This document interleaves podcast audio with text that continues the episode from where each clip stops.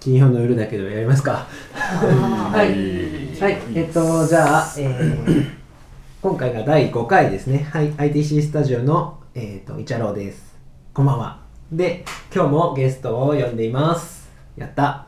いつもゲスト来てくれて嬉しい。ということで、えーと、今日はバンドの皆さんなので、えーと、順番に3人のゲストをご紹介したいと思います。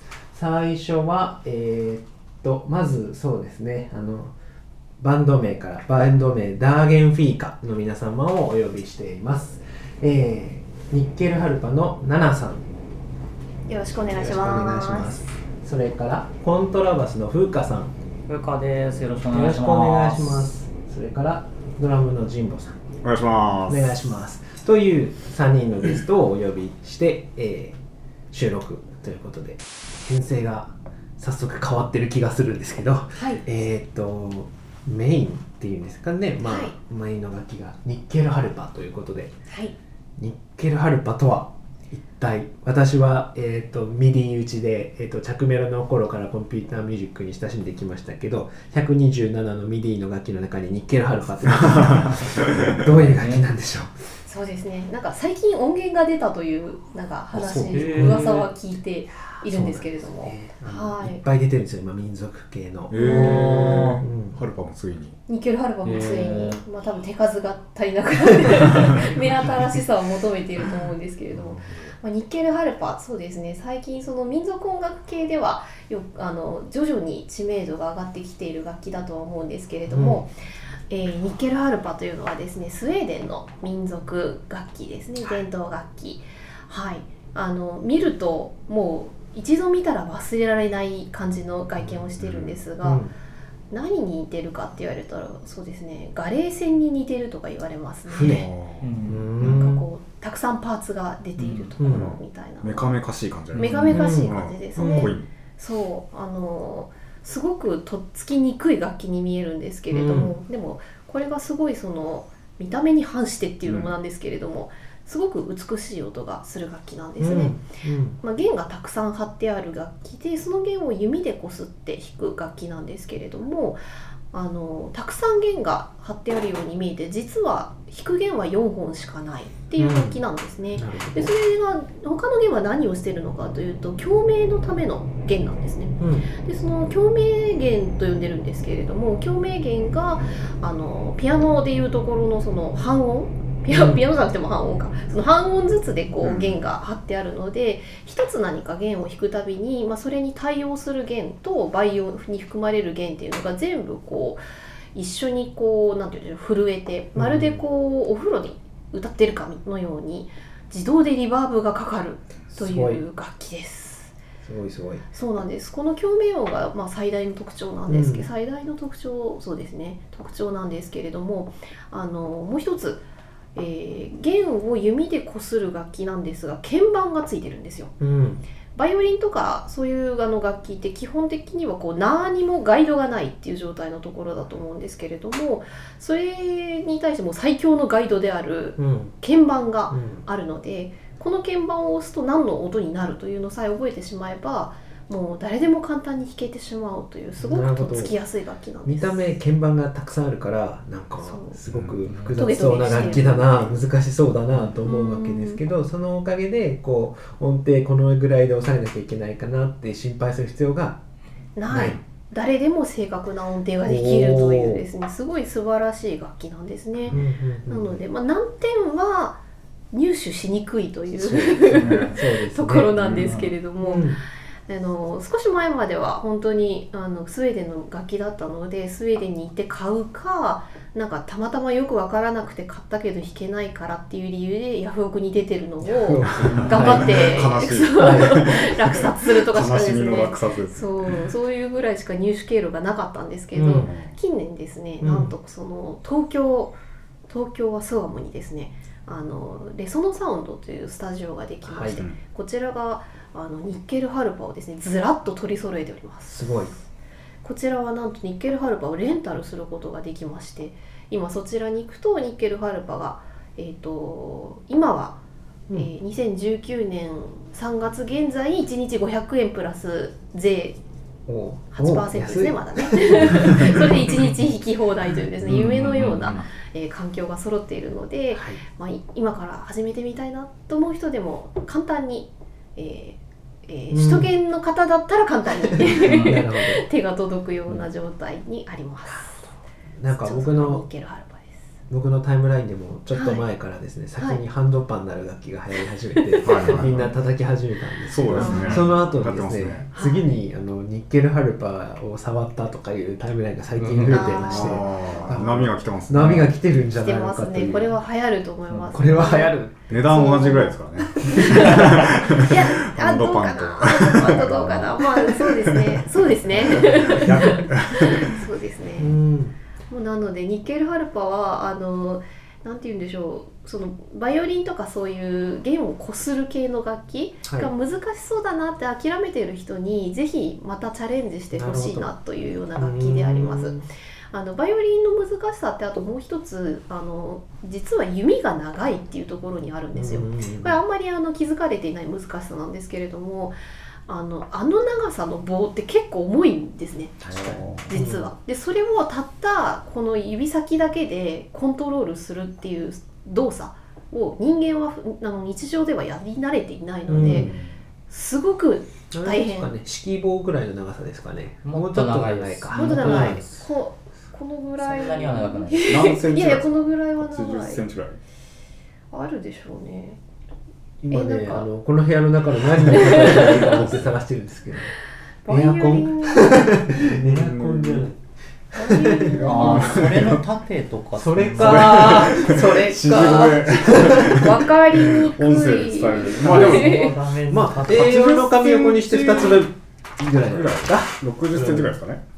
指の長さの基準は、まあ大体は七百四十ミリって出てるので、まあそそれぐらいだそうですね。15センチぐらい、うん、結構長いんですよ。でそうなるとかなり重たいので、うん、あれをコントロールするっていうところにやっぱり難しさがあるんですね。あの重心が遠くなるんですよね。そうそうそう。だからそれそれをきれいにまっすぐに動かすっていう動作がやれないから綺麗な音が出ないんですよ初心者なんですけどニッケルハルパの耳って短いんですね、うん、半分ぐらいしかなくて。そうだからコントロールが簡単。っていうのも有利な点だと思っていて、はい。でそれで弾くのでもうあの触った当初からすごく綺麗な音が出るんですよ。その弓のコントロールが、まあ、弓が軽短くて軽い、うん、でかつしょしょ、えっと、共鳴弦がついてるので、うん、もう最初から自動リバーブモードなのでそれでね簡単に出る上に音も正確に取れるので。全部入りの楽器じゃないですか。全部入りの楽器。流行ってないですか。だから今から流行ってるんですよね。これが流行るね。そうなんですよ。優秀なんですよ。本当簡単なんです。僕もあの一回ね触らせてもらったことあるんですけど、まず軽いですよね。そうですね。すごい見た目これちょっと音声で見た目が想像できるかどうかわかんないですけど、うん、ごっつごつなんですごつごつですね、めっちゃ軽いですね、そうですね。やっぱりあれはあの共鳴源たくさん貼ってあるのでそれに耐える強度が必要なんですよ、うん、だからこうごつくせざるを得ないんですけど、そうすると奏者の負担になってしまうので、やはりその良い楽器であればあるほど軽いんですよ、その軽さがその職人さんが腕を競うところなので。そぎ落として。そう。そぎ落としてでも強度はギリギリまで削らないっていうようなところなので、そうなんですよ。で私実はそのレゾノサウンドで初心者講座とかもやっているんですけれども、今まで、はい、ニケル・ハルパの先生もやってるんですが、今まで体験教室に来た方、必ず1回のレッスンで1曲は弾けるようになって帰っていますね。そして音音色は弦楽器に近い音色ですね。そうですね。うん、まあバイオリンにやっぱり似てますね。うん、リブあのビブラートはちょっと構造上かかんないので、はい。はい、ビブラートがかからなくて、ただリバーブは自動でずっとかかってるっていう。うんそういった楽器ですね。音域音域どのくらいでした音域バイオリンとそんな変わんないですね。もう流行るわ。流行ります。流行る。すぐ流行る。すぐ流行っちゃいますね。そう。民族楽器のウィークポイント音域の狭さあそうキーの固有キーが固有になっているってところあるそうです例えばアイリッシュパイプって1本1キーじゃないですか、そうですね。他の転調したいよってなったら、うん。あの隣の楽器屋さんに駆け込むしかないですもしくは持ち帰るっていうそうですね感じがある。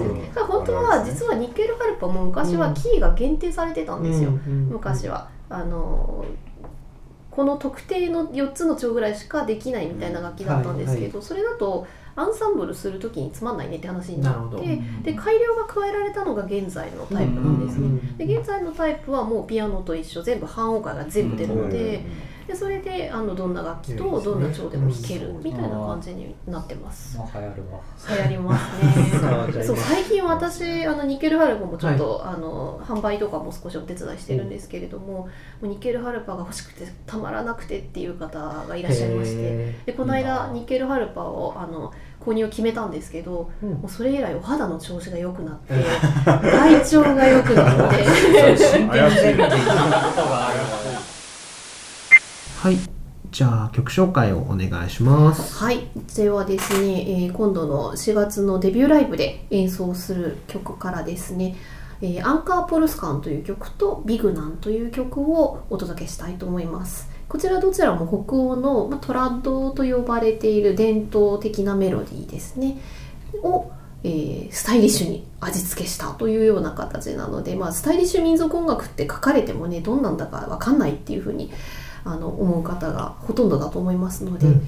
これを聞いていただいてあなるほどそういうことねって納得してピンときたらぜひ生で聞きにいらしていただければと思います。お聞きください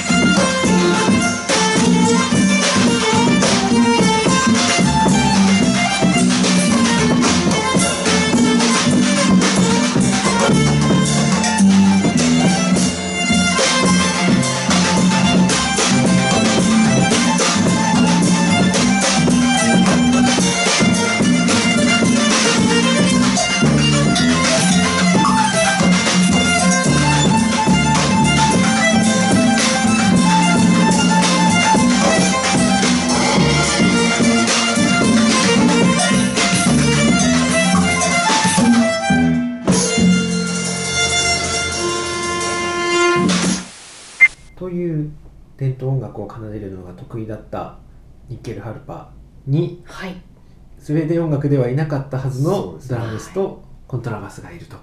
いうことで、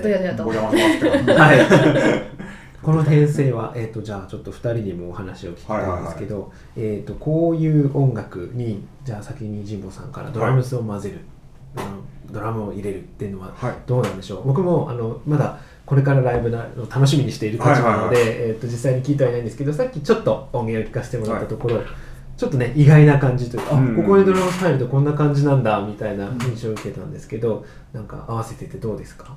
そうですね。なんかあのそもそもさっきの奈々さんの話も僕がこうその北欧音楽に触れた後に聞いたような話なので、あいないいないんだみたいな。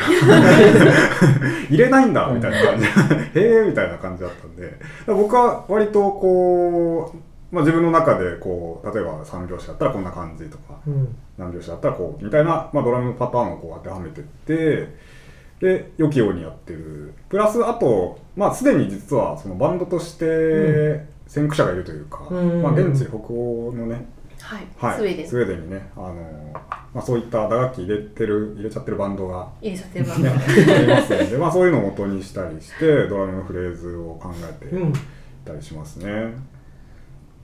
もともとそのスウェーデンのその民族音楽なんですけれども、うん、あのまあ、三拍子が多いんですよ。うん三拍子が多いんですけれどもその三拍子の取り方に癖がありすぎて、うん。ね、なんか三拍子に聞こえないことがすごく多いんですね。うん、であの他のジャンルから北音楽にいらした方が大体このみんなハテナマークをこう浮かべて、うん、ちょっとあのほらネットで流行ったじゃないですか。あの宇宙をバックにして目を見開いた猫みたいな、はい、なんかそのあの顔そう あの顔をなんかこうみんなでこうコッてしだす感じがあるんですけど、大体そういう顔してる時はみんな三拍子なんですね。なのですごく癖の多い三拍子な、うん、癖の多い拍なので、あの多分普通のドラムの方だと基本的には疑問符ばかり浮かべるんですけども、うん、三拍子すら叩かないですからね普通。にドラムとして、ね、よっしゃ8ビートやるぞみたいな感じで。4 拍子。16ビートやるぞっつってもやっぱ4拍子、うん、なかなか3とかは叩かないですね、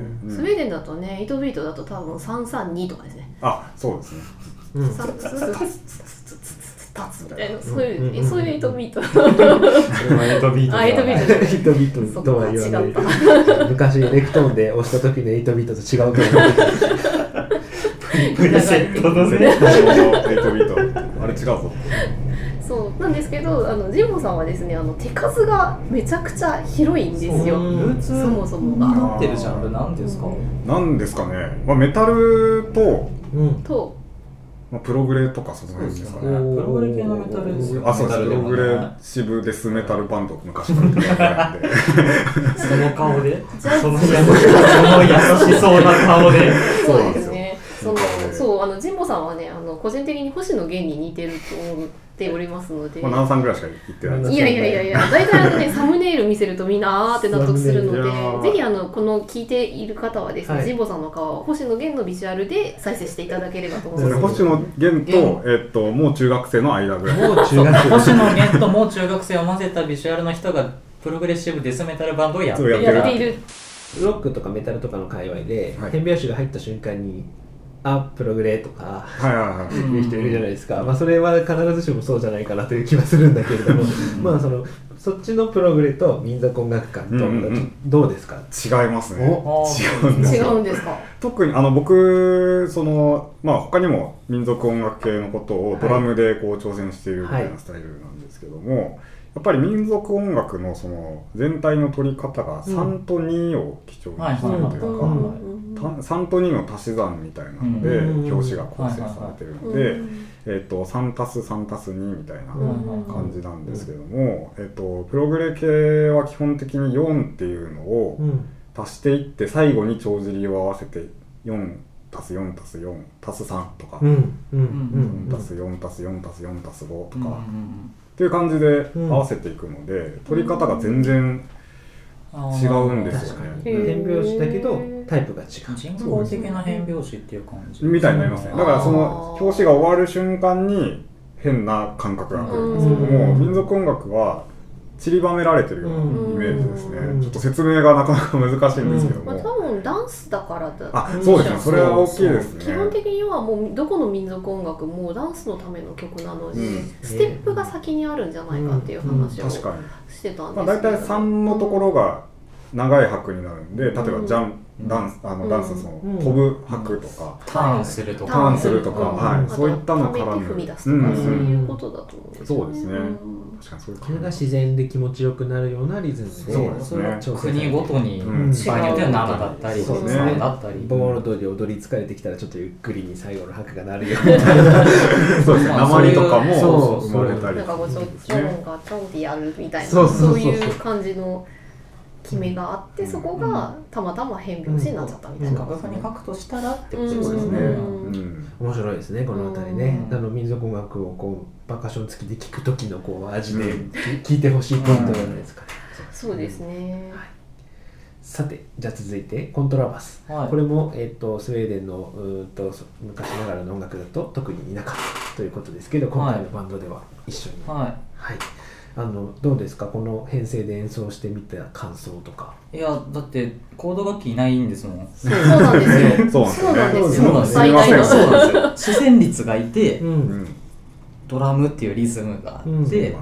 その間を埋めるものが何もなく、うん。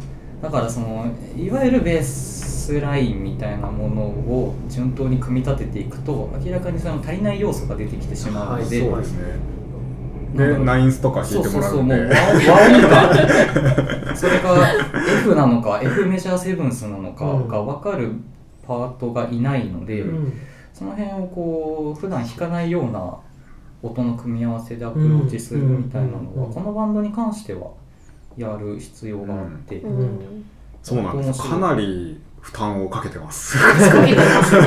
めちゃめちゃてますね。ね私ニッケル・ハルパの主旋律とあのドラムの刻み以外の全てを押しそう付けてますねですね。押し付けてますね。だから相当考えて弾いてもらっているんだろうなと思いつつ。余計負担をかけること余計そうをですね。我々が言うとビいう。ートをスリップしたりとか。してしまってすみませんって感じなんですけどそう本当に、うん。そうルートのルートのその和音の一番下の音を弾うん。くのはまあ弾いた方がいいんですけど、うんですね。コード進あとはあとはまあかなんだろう聞く人が脳内で保管してくれるかなみたいな、うん。うんうんミの音だったりソの音だったりみたいな、第3音第5度のあたりはまあ保管してもらえるかなっていう前提で7とか9を鳴らした方がこうん。のバンドには合うっていうのは、うん。結構ベースはやらないフレージングだと思うので。てかそのうん。ギターなりがいる状態だとそれやってもあんまり美味しくないというかぶつかったり濁ったりしちゃうのでああこういうパターンをやってもいいんだみたいなそれが許される場所として楽しくやってますね。おそうなのでコントラバスとかだと普通は見ないみたいな手の形してるんですよ。ああそうかもしれないでだからすね押さえるときに なんか「えコントラバスってそんな押さえ方する?」みたいなこう手の形をしてるので見どころですね。なるほどね。は い戦略的な見どころ、うんうん、見たことのない届かないんです バイバイオリンオクターブがそのね人差し指と小指で届くんですけど、うん。でバイオリンってそのドレミファが人差し指から小指でうん取れるんですけど、コントラバス人差し指でどの音を取ると小指でレが取れるっていう、はい。ドドシャープレって3つしか進めないんですよ。っていう構造をしている楽器なのでまあそのなんだろう跳躍するような音が遠くに飛ぶようなフレーズになるとこうね右上上下の動きであるとか弦をまたいだ動きであるとかそうもう話を聞いててもう大変そうってことが伝わってくる。はい。謎フォームをやってます。ク謎ラシックフォーム出身なんですけど多分これ怒られるだろうなみたいなフォームでやってます。普段の演奏はオケとかもありますか、やってたのがそっちですね。今はあんまりやってないんですけど、とするとだいぶ違いますねやっぱりね。こういろんな演奏を経験できるっていう感じじゃないですかね。そうですね、まあ、無茶ぶりばっかりしてるんですけれども、うん。割とあの私の無茶ぶりをすると2人とも「あいいですよ」って言ってくれるのですごい心強い。力のあるですね心が広い奏者の皆さそうんですそうです。心でなんとか。いやいやいや心だけで。大変有能なお二人なので。いいですよって言った後めっちゃ音源聞いてますね。気軽に「あいいですよ」って言ってくださるなるほど。じゃ何であもや何でも屋さんの皆さん。さあで3人の皆さんで今度ライブがあると聞いています、えっ、とちょっと最後にライブの日付とか場所とかお伝えしたいと思ってるんですけどさあ、はいそのライブではどんな曲をやるんでしょう？はい。えーとまあ最近ちょっと民族音楽って流行り始めているので、うん。まあ、流行り始めてるというか一番多分民族音楽が強いのはアイリッシュとかだと思うんですけど、うん。そういうのでこうたくさんなんて言うんでしょうバンドが出てきたり、はあとはまあ無印良品無印良品でかかってたりなんかこうバンドが来るようになったり、うん。えー、と映画で使わ映画映画とかあとゲーム音楽とかでうんはい。使われるようになったりしてきて、だんだんこう民族音楽って出てきて、うん。なるほどこういう素朴な音楽なんだなみたいなのが、あの認知されるようになってきたと思うんですけれども、うん。まあ、なんかそれだけじゃない民族音楽のアプローチもあると面白いんじゃないかなと思ってですね今回はそのスタイリッシュなはい方向に民族音楽を使って、うん。えー仕上げてみたいと思いまして、うん。えースタイリッシュをテーマとしてちょっとバンドを組んでみました。なるほど。はい、ここにチラシがありますがはい。チラシもスタイリッシュな感じでまとまっております。はい、はい。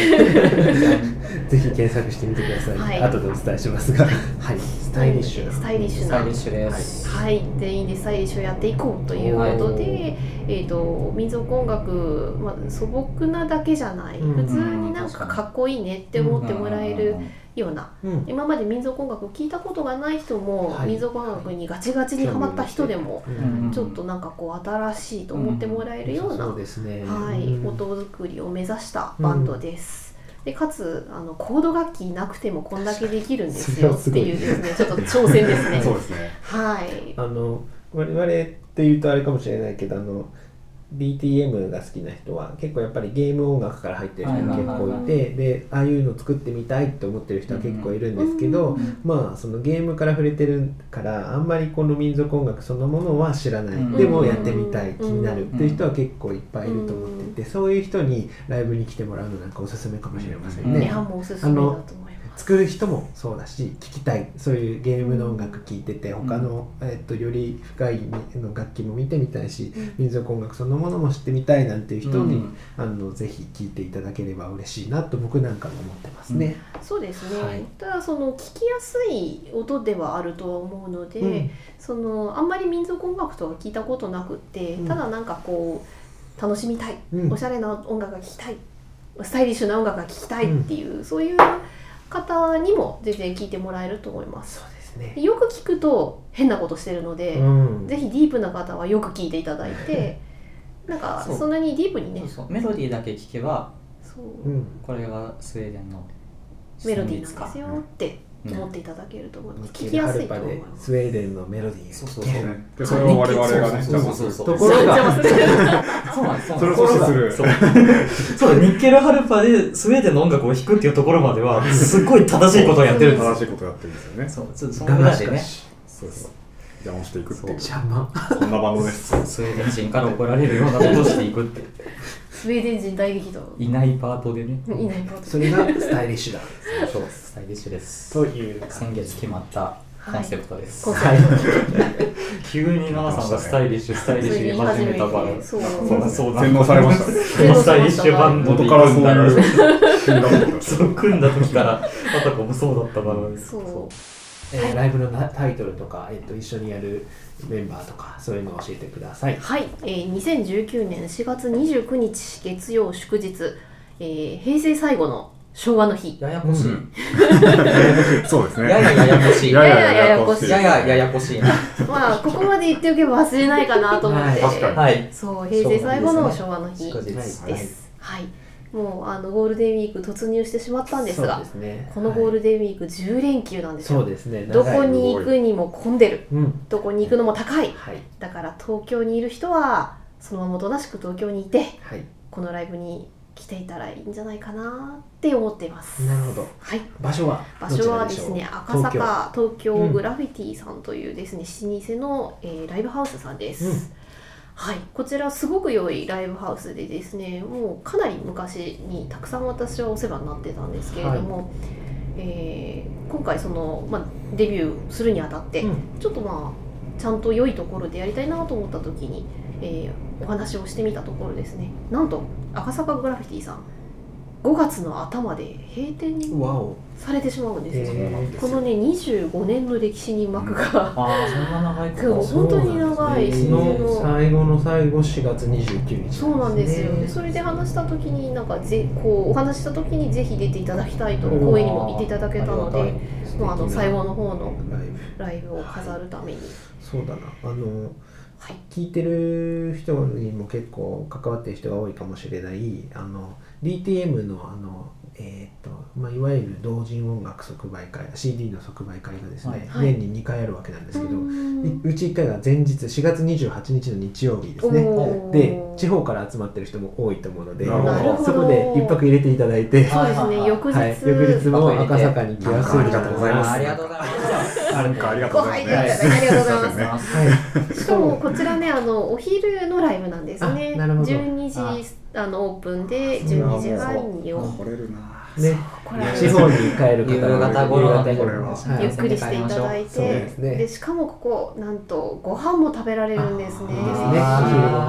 軽食を食べて、なんか美味しいもの飲みながら、うん。アルコールもメニューありますので、うん。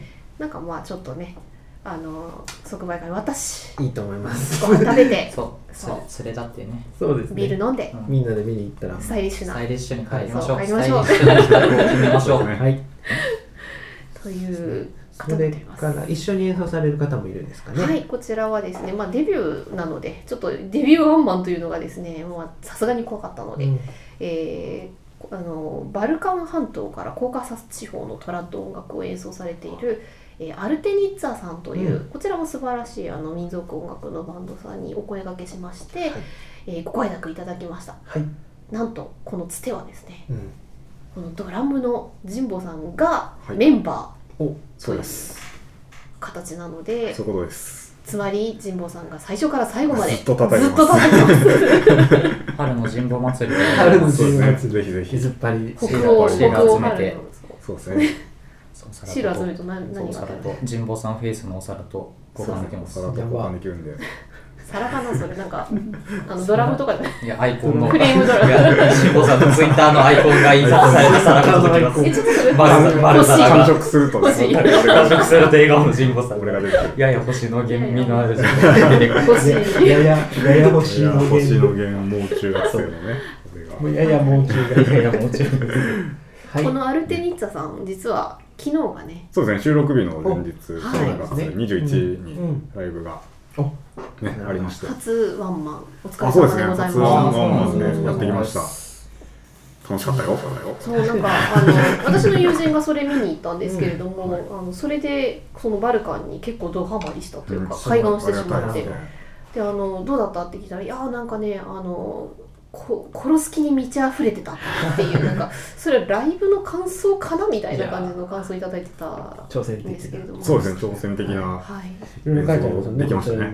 あのローマジプシーボフェリアンとかキーワードがいろいろブルガリアマケドニアとかいろいろ。そうですね。うん。なんかもうあの辺のとにかくうーんそうです。まあ、ね多分想像だにしないと思うんですね、バルカンって言われても、うんまあ、北欧もそうですけども、よりより。何それみたいな感じはあるとそう思うまあですね。イメージが湧かない。そうですね。世界史で出てくる危ないうん。ところ。があそう危ないの知識のそうですね、危ない音楽ですね。火薬。火薬ミュージック。ですね。火薬ミュージック。を全く知らないですもんぜひそれもお楽しみということで。はい。す。そう。ですね、はいこちら編成が、えー、とアコーディオンとフルートと、うん。えーまあドラムパーカッション。ドラムパーカッション、はい。なのでこれでこちらは尖ってますよね。ねいやあのコードがいるっていう。しますからね。コードがいるフルートもそうですね、ベースがいないのでね。でそう確かに、まあまあ、アコーディオンはということで、えー、とラーゲンフィーカーのデビューライブは2019年4月29日、はい。東京赤坂ということでした。はい。はい。他にどんな活動されてますかね？あと皆さんもうあれが北欧セッションの話とかありますよね。毎そうですね。も月。ともとこ第の3はい土曜日、場所が第途中で出てきた巣鴨のレソノサウンドですね。ここら辺の人皆さんが結構よく来ている。よく来てるというかそこで出会いました。そうですね。そうですね、はいあのセッション。歩行セッションというのはですねはい。もともとあ形あって大丈夫ですか？あもうあのわかりました。はい、えっ、ー、とですね、あのもともと私がロンドンにいたんですけれども、はい、その時にそこで毎月やっていたスカンジナビア音楽のセッション会というのがありまして、うん、それがまあ楽しかったので、まあ、日本でもそういうのあったらいいんじゃないかなということで始めたんですけれども、うん、えなぜかいろんな世界中の楽器が来るようになりまして、はい、でそこでまああのいろんなあのジャンルの方々と出会うようになってでそれでこれはなんか面白いことができるんじゃないかと思ってお誘いしたのが神保さんであり風花さんであったというような形です。なので、えーと、メロディーは北欧のメロディーを演奏してるんですけども楽器はもうそれこそなんか日本の楽器？そうです、ね、尺八だのあの忍笛だの。ありますけどなんか、うん、カオスでパラダイスの雰囲気が 広がっておりました。いいですねカオスでパラダイス。カオスでパラダイスいいですね。売り文句にしてますありがとうございます。はいえー、今回ゲストでお呼びしたのが、えー、ガーデンフリーカーの皆さんで、えー、日経ハルカの奈々さんと、はい、ドラゴンスの神保さんと、はい、コントラバスの風花さんでした。ということで、今日は来ていただきどうもありがとうございました。こちらこそありがとうございました。パチパチパチ。